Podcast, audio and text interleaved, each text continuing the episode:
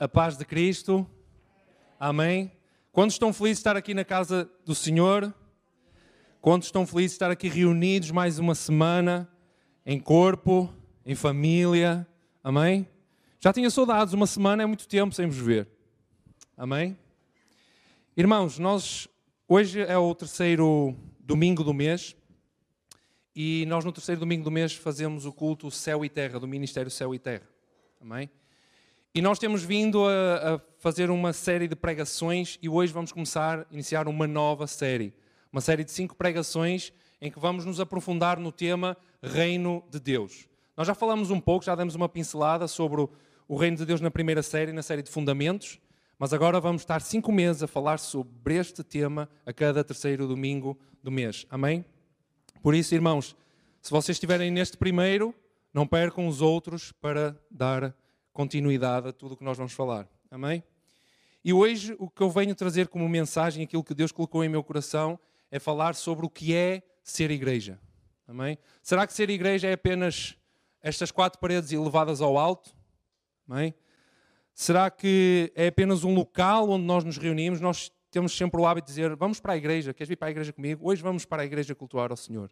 Enquanto que nós deveríamos dizer é que nós é que somos a igreja e vamos cultuar ao Senhor num local. Amém? Nós é que somos a igreja e não um espaço físico. Amém? E nós sabemos que antes nós termos o entendimento ou de falarmos sobre expandir o reino de Deus ou o que é o reino de Deus, nós primeiro precisamos de entender o que é ser igreja. Porque como vamos ver hoje, até no último ponto que eu trago hoje para vocês, nós vamos ver que é necessário nós compreendermos o que é verdadeiramente ser igreja para que o seu reino venha a ser manifesto lá fora. Amém? Então precisamos de começar por este primeiro ponto. Amém, igreja? Estamos bem acordados? Estamos bem felizes aqui ou não? Amém? Nós sabemos que nós, como filhos de Deus e sacerdotes do reino, é essa a nossa missão: manifestar lá fora o reino e expandi-lo. Amém? Expandir o reino é quando uma pessoa que está no cativa no pecado, ela adentra na vida com Cristo e assim aumenta o reino de Deus, aumenta a família, aumenta o sacerdócio de Deus. Amém? E o que eu venho trazer não é falar sobre como é que nós nos devemos de comportar como igreja lá fora, porque isso nós já tratamos na segunda série que nós falamos, uma igreja para a cidade. Mas o que eu venho tratar hoje é como nós devemos nos comportar e ser igreja no corpo de Cristo, uns com os outros, dentro do seio familiar eterno do Pai. Amém?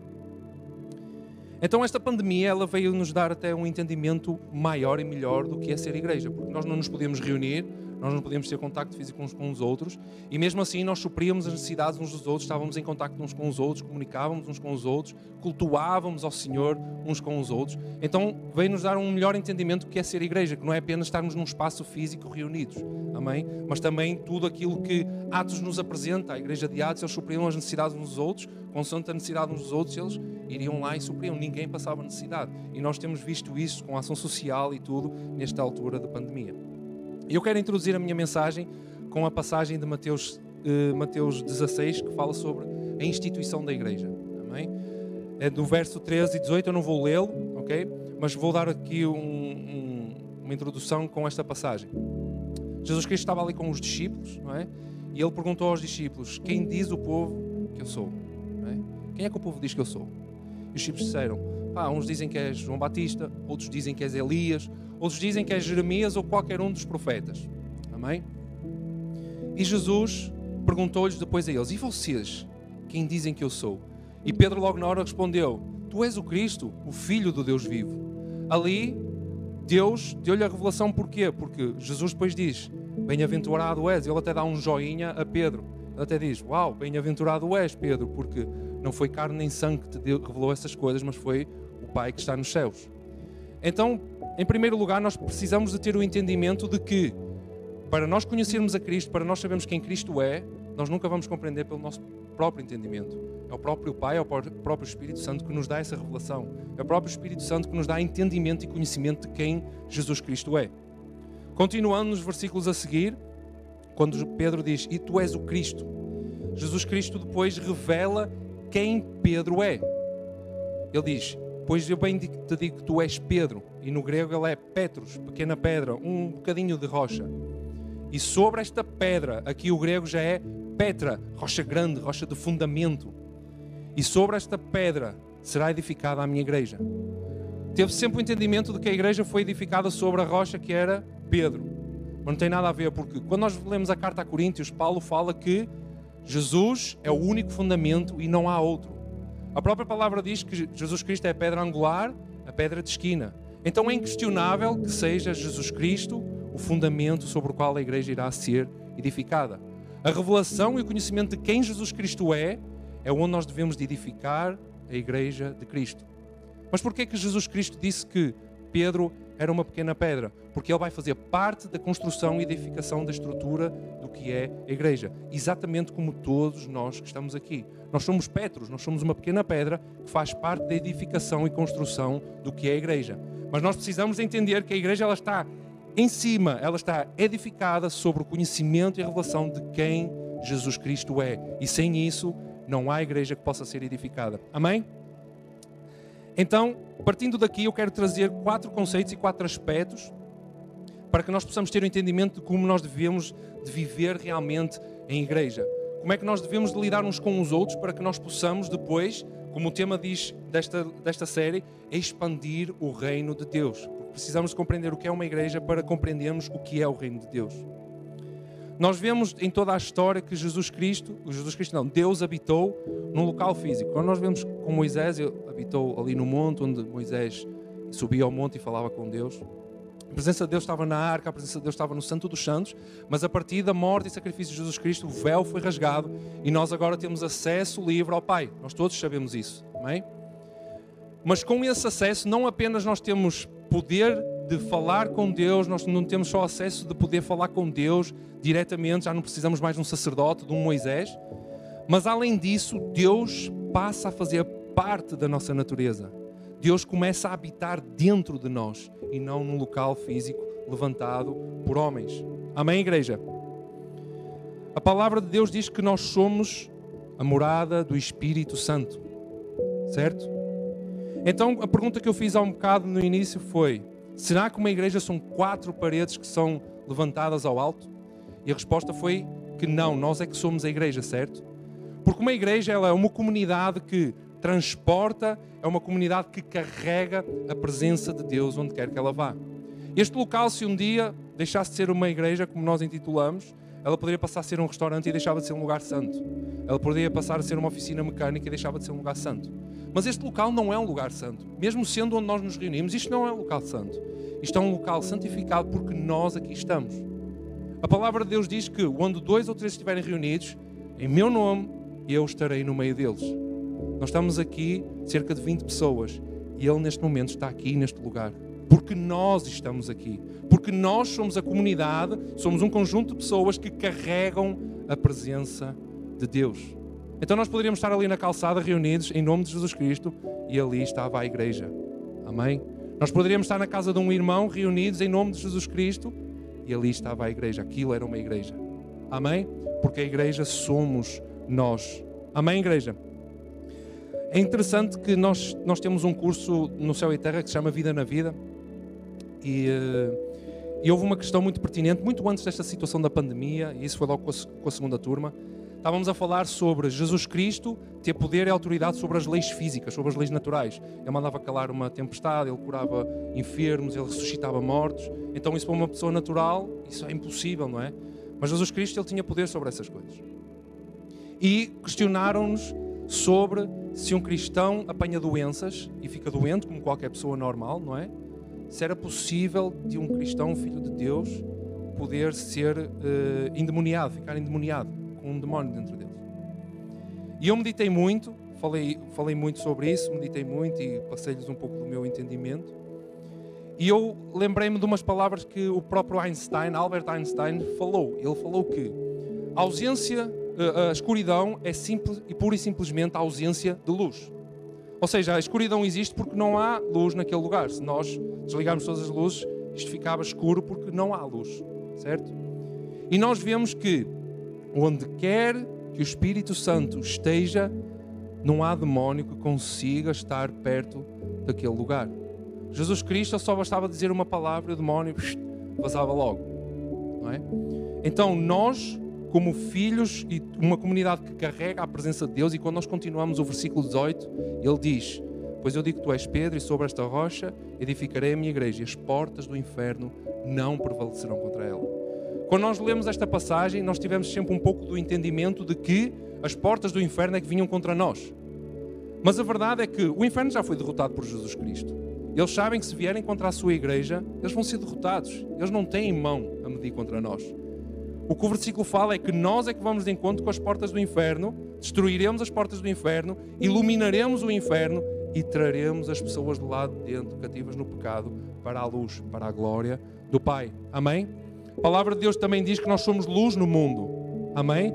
Nós somos aquela candeia, aquela, aquele candeeiro que não é para estar debaixo da mesa, mas em cima da mesa para iluminar todo o espaço em que está inserido. Então, isto somos nós. Um grupo de pessoas, uma comunidade que carrega a presença de Deus. E onde quer que nós pisemos a planta do nosso pé, a presença do Pai ali está. E não há nada, nada que consiga combater contra esse poder e essa luz. Amém? Posso ouvir um glória a Deus? Posso ouvir um glória a Deus mais alto ainda? Amém. Glórias ao teu nome, Paizinho. Quando nós olhamos para uma definição que Paulo trouxe à, à, igreja, é muito interessante ver que Paulo falou a igreja como um corpo, certo? Paulo diz que nós somos o corpo em que a cabeça é Cristo, certo? E quando nós olhamos para a nossa anatomia, até temos aqui o Lucas, que se eu disser uma asneira, diz-me, mano. Quando nós olhamos para o nosso próprio corpo, o nosso corpo, o corpo físico, podemos trazer uma definição que é: um corpo ele é constituído por vários membros e órgãos diferentes todos uns dos outros, com funcionalidades todas diferentes uns dos outros, que trabalham em prol ou a favor do que a cabeça ou o cérebro comandam. Certo? A nossa mente pensa, a nossa mente exerce uma motivação ao corpo e o corpo obedece. Amém? Vocês já pensaram que um simples pegar num copo, trazer à boca e beber traz uma exigência enorme ao nosso corpo? tantos músculos, tantos tendões, tantas articulações. Não é só o braço que traz a água, é toda uma homoplata, todo um core, certo, Lucas? Todo um core faz um movimento para que eu traga o copo à boca, beber na velocidade certa para não me engasgar, engolir e fazer todo o processo depois de pousar. E agora traremos, eu falei há um bocado sobre nós sermos um corpo com diferentes funções e todos diferentes uns dos outros, certo? E para que esta exigência que a minha mente faz para o meu corpo beber água, ele tem que estar perfeitamente alinhado, ele tem que ter toda a sua função bem definida para que todo este exercício seja executado da melhor forma e da forma mais perfeita. Isto é o mesmo que o corpo de Cristo. O corpo de Cristo ele tem que estar bem alinhado para fazer a perfeita vontade do cabeça que é Jesus Cristo. Quando Jesus ele diz: Corpo, bebe este copo de água com a tua mão esquerda. Mas a mão esquerda ainda não descobriu qual é a sua função dentro do corpo, nem, nem, nem quer saber qual é. Ela prefere ser uma boca, ela quer falar. Então este corpo não tem mão esquerda. E se eu quiser exercer o, o exercício de beber um copo de água sem mão esquerda, eu não vou conseguir. E Jesus está a mandar com a mão esquerda, não com a mão direita. Então, se eu quero fazer a vontade perfeita de Jesus Cristo, falta aqui a mão esquerda. A mão esquerda está fora do lugar. Certo? Então, quando Jesus nos criou e nos vocacionou e nos deu um propósito a cada um na nossa vida dentro do corpo de Cristo, nós temos que obedecer, mesmo não sendo aquilo que nós mais desejamos. Mas Deus diz: Tu vais ser a mão esquerda para que eu possa pegar no copo d'água, trazer à boca, e a boca que tem a sua função, ela vai exercer a sua função. Amém? Então, o primeiro tópico que eu trouxe, o primeiro aspecto, é que nós somos uma comunidade que carrega presença de Deus. Onde quer que nós estejamos, ali está a presença do Pai. E segundo, nós somos o corpo de Cristo que, perfeitamente alinhados, todos diferentes uns dos outros, e graças a Deus que nós não somos todos iguais. Já disse há um bocado que se toda a gente fosse igual a mim, estávamos todos lascados, mano. Mas se nós estivermos todos dentro da nossa função, as diferentes funções, e perfeitamente alinhados, nós iremos fazer a perfeita vontade do cabeça que é Jesus Cristo. Amém? Nós agora vamos voltar um pouco mais atrás em Josué. No Josué, no capítulo 16, e podes pôr, uh, Francisco, por favor, do verso 17 e 19, ele fala-nos da batalha de Jericó, quando o povo de Israel vai batalhar contra Jericó. E Deus não só está a colocar a promessa em ação que deu a Abraão de posse de Canaã, mas como ele também está a condenar todo o povo de Canaã. O povo de Canaã era extremamente mau. Eles muitas vezes sacrificavam os seus filhos recém-nascidos aos deuses deles, por exemplo, o deus Moloch. E ele estava então a condenar toda esta terra, além de ser uma promessa que deu a Abraão. E diz no verso 17 ao 19 do capítulo 6 de Josué, diz assim: Porém, a cidade será condenada. Ela e tudo o que nela houver somente ficará viva Raaba prostituta, e todos os que estiverem com ela em casa, porque escondeu os mensageiros que enviamos. Quanto a vocês, povo de Israel, cuidem para não ficar com nenhuma das coisas condenadas, para não acontecer que, depois de as terem condenado, vocês a tomem para si. Neste caso, tomariam maldito o arraial de Israel e trariam confusão a ele. Porém, toda a prata, ouro e utensílios de bronze e de ferro são consagrados ao Senhor, irão para o seu tesouro. Então Deus deu uma clara ordem, um claro mandamento a Josué de que nada dos despojos, e era normal nas guerras e batalhas o vencedor ficar com tudo que o perdedor tinha, inclusive crianças e mulheres para fazerem parte, serem escravos do povo. Então deu uma clara ordem: não ficarão com nada para vocês. E todo o ouro, prata, ferro e tudo que seja utensílios de bronze irão entregar à minha casa, colocar no meu tesouro. Mas quando nós saltamos para o capítulo 7, do verso 10 ao 12, nós vemos uma batalha que é contra a cidade de Ai. E esta cidade de Ai era muito mais pequena, muito menos numerosa do que a de Jericó. Então Josué somou dois mais dois e disse: Não preciso levar todo o meu exército, vou levar só aqui meia dúzia e de certeza que vamos ter vitória. Deus deu a certeza da vitória. Então diz no capítulo 7, do verso 10 a 12, e podes colocar, por favor, Francis, diz assim: Então o Senhor disse a Josué: Levante-se. Porquê? Porque ele foi contra a cidade de Ai e perdeu a batalha. Eu disse, mano, então nós perdemos a batalha, Deus deu-nos a vitória em qualquer batalha. Então ele prostrou-se diante de Deus, rasgou as suas vestes e começou a clamar a Deus. E Deus diz: Então o Senhor disse a Josué: Levante-se, porque é que tu estás assim prostrado sobre o teu rosto? Israel pecou, quebraram a minha aliança, aquilo que eu lhes havia ordenado, pois tomaram das coisas condenadas, furtaram, mentiram e até debaixo da sua bagagem o puseram. Por isso os filhos de Israel não puderam resistir aos seus inimigos, viraram as costas diante deles, porque Israel está condenado à destruição. Não continuarei com vocês, se não eliminarem do meio de vocês a coisa roubada. O que Deus está aqui a falar, e nos versos anteriores nós vemos logo no início do capítulo, que através de um homem, Acã, o que é que aconteceu? Acã chegou lá, lutou, venceu e pegou em alguns despojos, tomou para si e levou para a sua casa. E então toda esta consequência ela veio para o povo de Israel. Então vamos colocar isto de lado, a fermentar um pouco, descansar um pouco esta história e vamos voltar à definição de corpo de Cristo. Nós vimos há um bocado que se uma pessoa estiver fora daquilo para que Deus colocou dentro do corpo de Cristo a sua função, o corpo vai ficar com alguma deficiência, porque não vai estar o membro certo no seu lugar, ou o órgão no certo lugar. Mas quando nós olhamos para uma doença, por exemplo, de um órgão interno qualquer, nós sabemos que não é só o órgão que sofre com essa doença todo o corpo gera consequência. Em todo o corpo gera consequência. Não só sofre o órgão, sofre todo o corpo.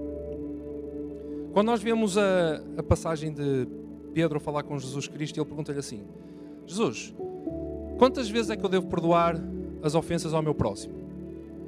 Sete vezes?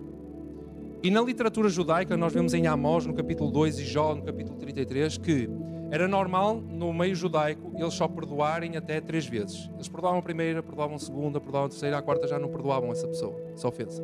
Então, quando Pedro pergunta sete vezes, ele já estava a ser benevolente, não é? Já estava a fazer mais do que o dobro do que era normal. Mas Jesus diz assim: nada disso. Todos nós sabemos que Jesus responde sete vezes 70. Em algumas traduções, 77 vezes. Mas o que Jesus estava a querer dizer não era a quantidade das vezes que nós perdoávamos que interessava, mas sim a qualidade do perdão que nós exercemos sobre todos aqueles que nos estão à nossa volta. E atenção, eu não estou a falar fora da, da igreja, porque nós sempre vamos ter que perdoar ofensas, isso eu estou a falar dentro da igreja. Porque nós temos um, uma definição de perdão muito limitada. Nós estamos só à espera que algum irmão nos ofenda para nós liberarmos perdão. Ou, nós, ou o irmão está à espera que nós o ofendamos para ele liberar perdão para nós. O perdão vai muito mais além do que isso. Jesus deu autoridade e poder do reino a todos nós, os apóstolos, filhos de Deus, sacerdotes do reino, Ele deu poder e autoridade do reino a todos nós. Certo? Amém? Todos concordam comigo? Amém? Deus diz, Jesus Cristo diz que convosco seguirão todos os sinais, vocês irão curar enfermos, ressuscitar mortos. Então, nós temos a chave, o poder e a autoridade do reino de Deus para manifestá-lo aqui, nesta terra. E quando nós vemos isso, Jesus Cristo também nos deu a autoridade e o poder para nós liberarmos perdão uns aos outros. Não no sentido de ofensa, porque eu não estou à espera que num lugar santificado, num corpo de Cristo, eu não vou estar à espera que um irmão meu me ofenda. Apesar de que acontece, mas isso liberamos perdão em termos dessa situação de ofensa. Mas eu não posso estar à espera disso. A necessidade que há é de nós liberarmos perdão uns aos outros devido à situação que nós passamos daqueles profundos pecados em que nós estamos enraizados e não nos deixa seguir em frente. Quantos irmãos já vieram falar comigo e me disseram assim: Ruizão, eu não estou a conseguir sair deste pecado, mano. Ajuda-me, dá-me forças, ora comigo, jejua comigo. Dá-me uma ajuda para que eu consiga sair desta situação. Porque quando nós estamos enraizados num pecado ou nós pecamos frequentemente sobre uma situação ou qualquer que for, nós primeiro temos de ter o um entendimento. Todos nós, todos nós, não há um sequer que se livre disso. Todos nós temos a natureza pecaminosa de Adão. A palavra de Deus diz que aquele que diz que não tem pecado e que não comete pecado é mentiroso. Então todos nós somos passíveis de um dia poder cair no pecado. Então nós temos que olhar uns para os outros, não só como irmãos em Cristo, mas como pessoas que são falhas e que muitas das vezes podem cair num pecado e necessitam de ser levantados. Não condenados. Nós não precisamos de estar sempre a condenar o irmão só porque ele continuamente está ali. Nós não. Nós precisamos é de chegar lá, pegar nele e trazê-lo à tona e dizer: Mano, eu vou-te ajudar. Eu vou estar aqui, braço dado contigo e vou-te levar aonde é necessário. E é engraçado que eu ainda disse há um bocado aqui, muitas vezes já fui falar com o pastor Carmelo, muitas vezes até falo com o Francis, e uma coisa que mais me tocou, uma vez que o pastor Carmelo me disse, foi assim: Ruizão, Deus já te perdoou todos os teus pecados, mano. Não vale a pena matutares nisso. Porque havia coisas do meu passado que eu ainda pensava que Deus não tinha perdoado. O pastor Carmelo virou-se para mim e disse: Ruizão, os teus pecados são perdoados. Se eu, como homem pecador, carnal, digo que tu tens os teus pecados perdoados, muito mais o Deus Altíssimo que te ama acima de todas as coisas. Nessa hora deu-me um clique, mano, que me fez liberar tudo aquilo que eu tinha encaixado na minha cabeça e eu passei a adentrar outra vez no propósito que Deus me colocou aqui na minha vocação. Amém? Então, quando nós pegamos outra vez na vida de Aguei do que aconteceu com o povo de Israel, nós vemos que através de um só homem, e atenção que o povo de Israel era numeroso, de um só homem, toda a consequência veio para o povo todo, para todo o Israel. E isso acontece no corpo de Cristo. Quando há um irmão que foi colocado dentro do corpo de Cristo com a sua função, a necessidade e a vocação para que Deus o criou, se ele não está bem, se esse órgão e esse membro está doente ou deficiente, ele necessita de ser tratado para que o corpo ele possa estar bem alinhado e cada um dentro da sua função. Nós não precisamos mais, irmãos, de olhar uns para os outros e dizer: caramba, aquele está, está desviado, aquele está, está firme naquele, naquele pecado, então vamos nos afastar dele. Não, mano, a gente tem que dar uma oportunidade, buscá-lo e dizer assim: mano, a gente vai te ajudar a sair disso. Se é da tua vontade de sair disso, mano, vamos sair disso. Vamos lutar juntos. E eu digo por experiência própria e por experiência de irmãos que já vieram falar comigo que isso é maravilhoso, mano. Quando tu olhas para uma pessoa que estava tão mal, porque estava tão enraizada naquele pecado e não havia um entendimento de que havia perdão sobre aquilo que ele fazia, ele nunca se liberou. Mas quando ele veio ter com alguém, e atenção que eu agora não estou a dizer para vocês todos estarem a revelar tudo aquilo que vos atormenta ou que vos firma ali, mas que possam procurar alguém que é maduro, que seja centrado e que olhe para vocês como ele olha para si próprio. Eu tenho esse entendimento porque eu sei que eu um dia posso ser passível disso. E eu olho para o meu irmão desesperado e ele vem ter comigo e fala: Ruizão, ajuda-me. Eu digo: Mano, não te preocupes, eu vou-te ajudar porque eu sei que eu também um dia posso estar como tu e vou um dia precisar da tua, da tua ajuda. Então, através de uma pessoa, todo o corpo ele pode ser prejudicado. E nós, como um corpo, quando nós temos uma doença qualquer, o que é que o corpo faz? O que é que a mente faz? A mente arranja um remédio engole e todo o processo digestivo, todo o processo da boca faz com que o corpo volte a estar saudável e perfeitamente alinhado para a sua obra. Amém? Então, esta liberação de perdão não é só à espera da ofensa que o irmão nos venha dar, mas é a liberação de perdão. Não estou a dizer que somos nós que perdoamos os pecados, é Jesus Cristo que perdoa os pecados, mas nós, através do nome de Jesus, nós podemos liberar palavras, relembrar o nosso irmão de que ele foi perdoado de todo o delito e de toda a condenação. Amém? Então, primeiramente, uma igreja é uma comunidade que carrega a presença de Deus. Segundo, é um corpo perfeitamente alinhado para fazer a perfeita vontade do cabeça que é Jesus Cristo. E terceiro, a igreja ela tem o poder e a autoridade de liberar perdão para que haja cura dentro do corpo de Cristo. Amém, igreja? E isto, irmãos, isto não é uma condenação, isto é apenas para que nós possamos voltar a estar alinhados o suficiente para que quando Jesus Cristo diz, Rui, uh, Jesus Cristo diga, igreja, bebe um copo de água com a mão esquerda, tal, tal, tal, Igreja, corra de 5 km, tal, tal, tal, tal. E a igreja corre 5 km sem problema nenhum. Nós precisamos de estar todos alinhados uns com os outros, irmãos. Sem isso, a igreja não ouvirá a vontade de Jesus Cristo. E eu queria terminar com a passagem de João 17 e este ponto, irmãos. A semana passada falei um pouco sobre isto.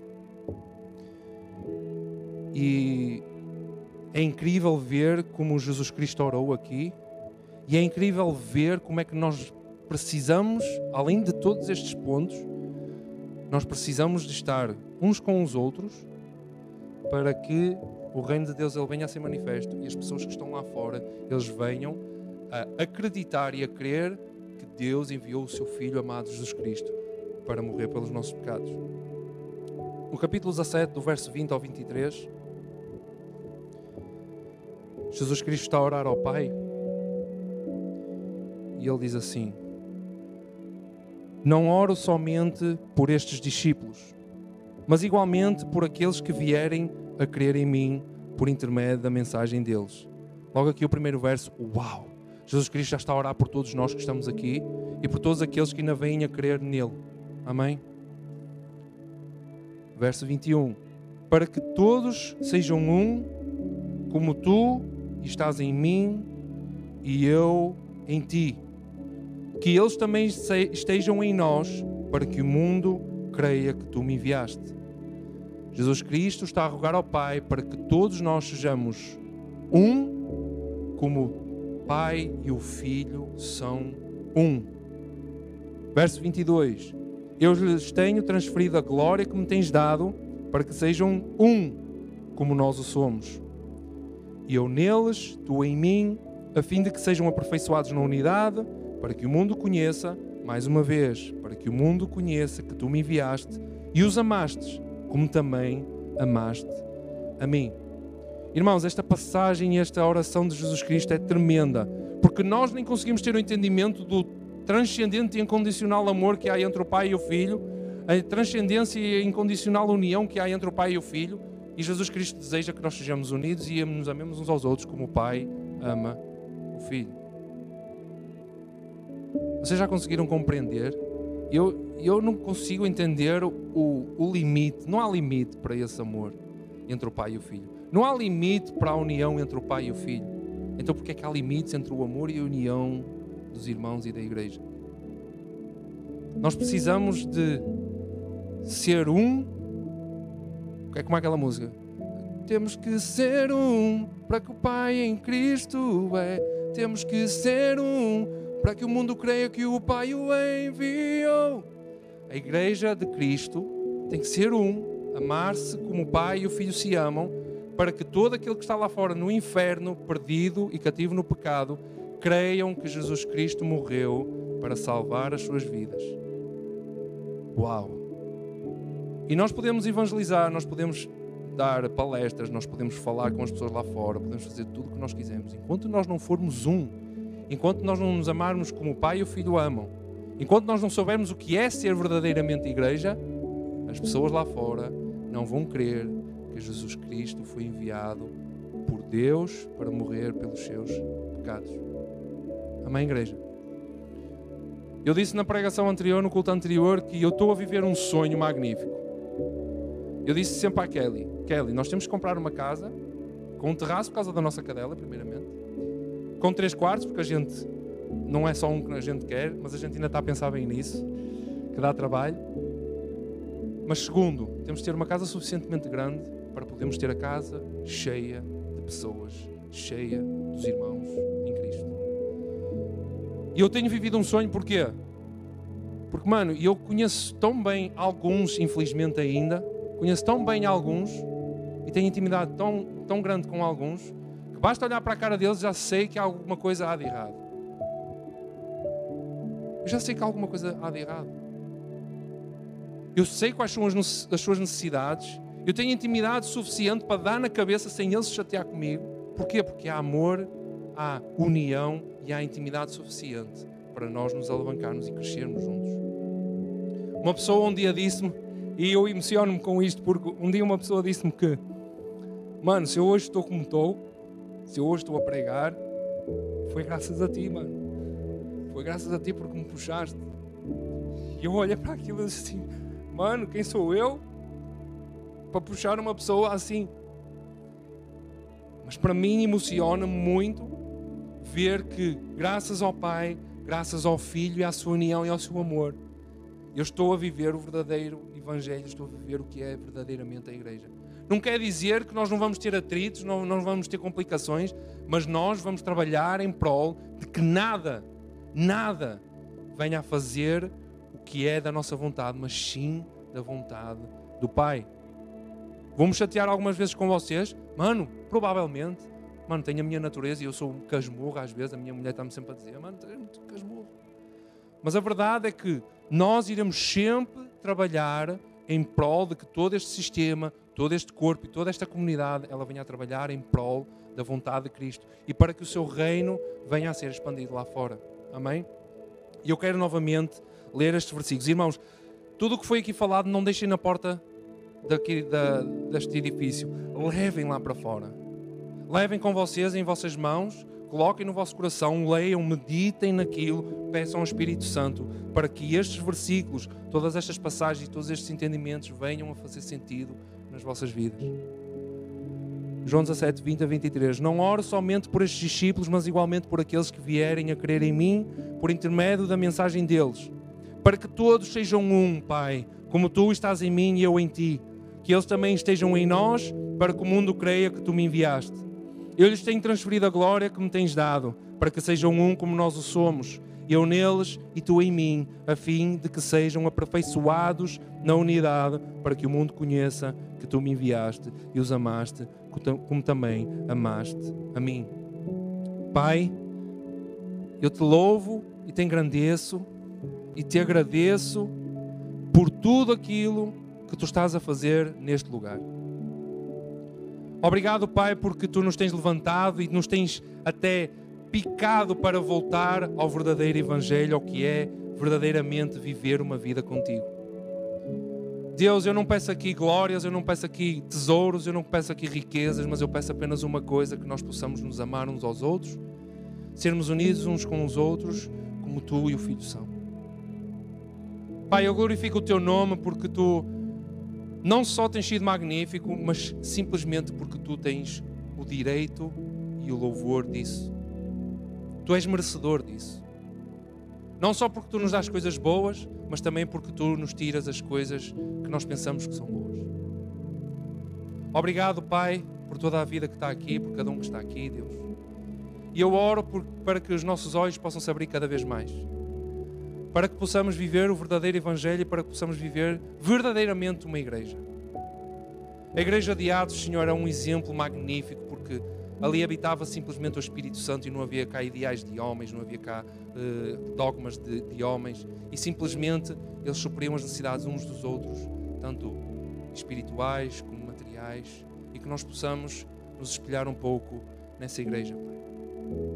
Que nós possamos ser uma igreja não que se reúna apenas ao domingo para estar aqui, mas que possa ser uma união tão forte que em todos os dias da nossa vida nós possamos suprir as nossas necessidades, nós possamos nos comunicar uns com os outros e possamos trabalhar em prol das tua, da tua vontade e das decisões que tu nos mandas, Pai.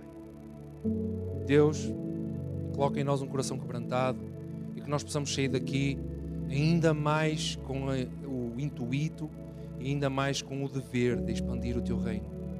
É para com esse propósito que nós estamos a fazer esta série, Senhor, para que nós possamos compreender como é que é o teu reino, como é que se movimenta o teu reino, para que lá fora eles possam evidenciar as tuas maravilhas, possam evidenciar a tua presença.